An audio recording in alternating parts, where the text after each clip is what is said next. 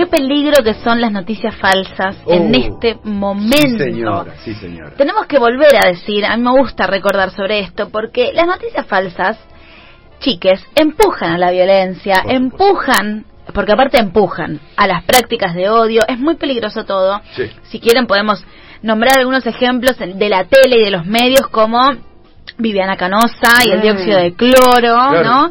sí. Eh, ahora, bueno, viste que una bebita está internada Sí, de ocho meses sí. porque al parecer por error, entre comillas, le dieron en una mamadera dióxido de cloro. Tremendo. Pero también podemos hablar de las noticias falsas de Elisa Carrió y las vacunas, de Patricia Bullrich y así, y así, y así. Nombrábamos al principio del programa que eh, uno de los nuevos emergentes de este último tiempo con respecto a la pandemia y a las noticias falsas son estos médicos por la verdad Ajá. que son médicos profesionales, antivacunas, Mm, anticuarentena Médico antivacuna. y no es casualidad, antiderechos. Son pro vida. Sí. Todo tiene que ver con todo. Pero imagínate que vos le estás eh, confiando tu vida a, a un profesional de la salud. Eh, ¿Cuántas veces salimos al balcón el año pasado a las Sí, 9 de la noche sí. aplaudiéndolos y aplaudiéndolas? Pero bueno, ahora hay un puñado de profesionales que salen a decir una barrabada, una barrabasada de cosas muy peligrosas y que aparte de hablar y de eh, instalar noticias falsas, encima de todo amenazan de muerte a una concejal.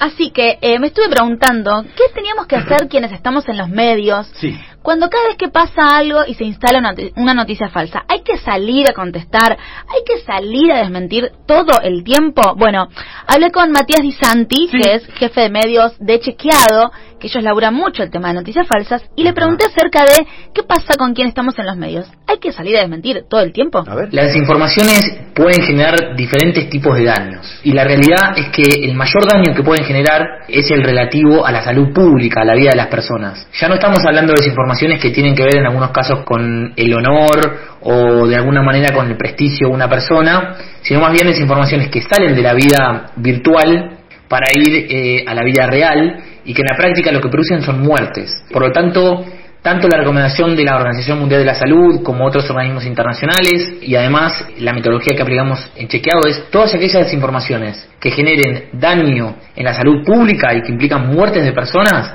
al menos una, con una solo alcanza, eh, hay que desmentirlas lo más rápido posible y difundir la desmentida por todos los canales posibles también.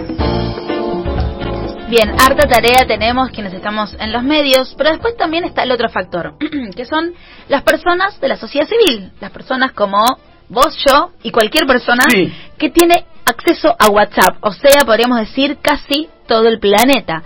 Porque ¿qué pasa con esas noticias falsas? Muchas veces se generan cadenas de WhatsApp, mensajitos, y esto no pasa solamente con esta gente horrible y del mal como médicos por la verdad, sino la verdad es que en cualquier campo. Entonces, muchas veces nuestros vínculos más cercanos, familias, amigues, no sé, eh, amistades, Sí. nos nublan un poquito el sentido común si viene un mensaje de esta persona porque uno confía.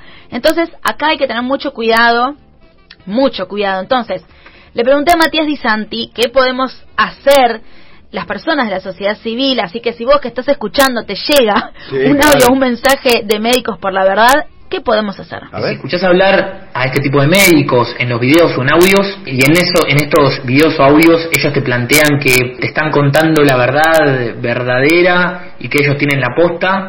Básicamente, lo que te recomendamos es mirar, mirar con mucho detalle lo que te digan y asegurarte que más allá de ser médico, sea realmente alguien confiable antes de creerle. Tenés que chequear con otras fuentes lo que te están diciendo, googlear varios de los términos que ellos usan en sus audios, por ejemplo, cuando hablan de barbijos, cuando hablan de confinamientos, cuando hablan de que los, los asintomáticos no, no contagian. Todas estas son desinformaciones o cuando incluso plantean que las vacunas contienen imanes o chips que nos pueden que pueden ser utilizados para rastrearnos. Bueno, Imanes o chistes. los imanes, qué maravilla y Qué qué, maravilla. peligroso, ¿eh? Después, si pensamos de vuelta en las noticias falsas y en la libertad de expresión, no parece casualidad, ¿no? Que son siempre los mismos sectores que se embanderan atrás de la moral y dicen literalmente cualquier cosa. Y la verdad es que al parecer, en general, no parece haber un costo muy alto atrás de esto Ajá. y de decir cualquier cosa. Digamos, Bullrich dice lo que dice, Sole Acuña dice lo que dice, Viviana Canosa hace Mm, lo que hace. mm. Y qué casualidad que muchas veces estas personas responden a los mismos intereses.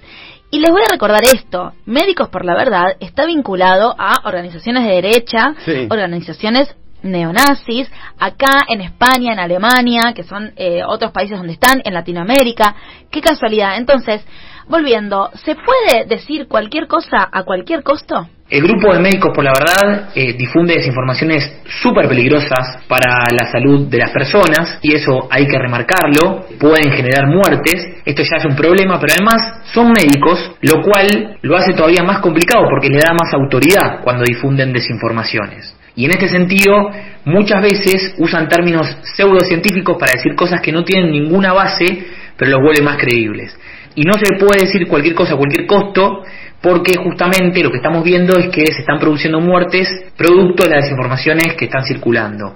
El ejemplo del dióxido de cloro, con varias muertes en el país y varios casos de personas que se han visto dañadas en su aparato digestivo por ingerir este- esta, esta sustancia, es una muestra de esto. Así que no, no se puede decir cualquier cosa a cualquier costo.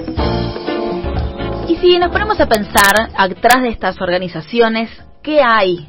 ¿Quién está? Claro. ¿Cuál es el objetivo de esta agrupación neonazi Médicos por la Verdad? ¿Qué objetivos tienen, no? Hay, hay, no sé, búsqueda de poder, búsqueda de plata, búsqueda de difusión de estas ideas neonazis. Bueno, a ver qué dijo Matías Santi al A ver, respecto. Matías. Los médicos, por la verdad, tenemos que decir que son un grupo de personas que tienen diferentes filiales en el mundo, comenzaron en Alemania, también están en España y, bueno, en Argentina y en otros países de América Latina. La referente española eh, es una médica que se llama Natalia Prego, que tiene relaciones con un partido político que se llama Vox. Y si eh, analizamos también lo que pasa en la Argentina, también los referentes muestran relaciones con la política, como Chinda Brandolino, que ha sido candidata y tiene relaciones, está vinculada con el partido bandera vecinal de Alejandro Biondini, un partido declarado neonazi, públicamente. Por lo tanto, ¿qué buscan? Bueno, buscan difundir sus pensamientos y también su ideología política respecto de lo que está pasando, ¿no? Cuando organizan las marchas y estas llamadas cabalgatas por la verdad, donde realizan reuniones con diferentes personas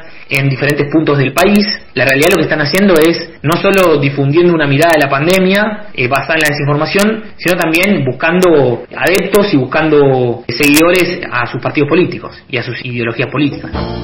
Bien, les recuerdo que uno de los líderes de esta agrupación negacionista, Mariano Arriaga, fue ahora imputado porque mm, vieron que esta semana se hizo en Rosario una Sí, marcha, un sí. encuentro. Igual que acá. Y que igual que en Ciudad de Buenos Aires. sí. Fue imputado junto a un concejal chaqueño y a otro médico que son los que llamaron a la convocatoria eh, anticuarentena que fue en el Monumento Nacional a la Bandera, donde hubo detenidos.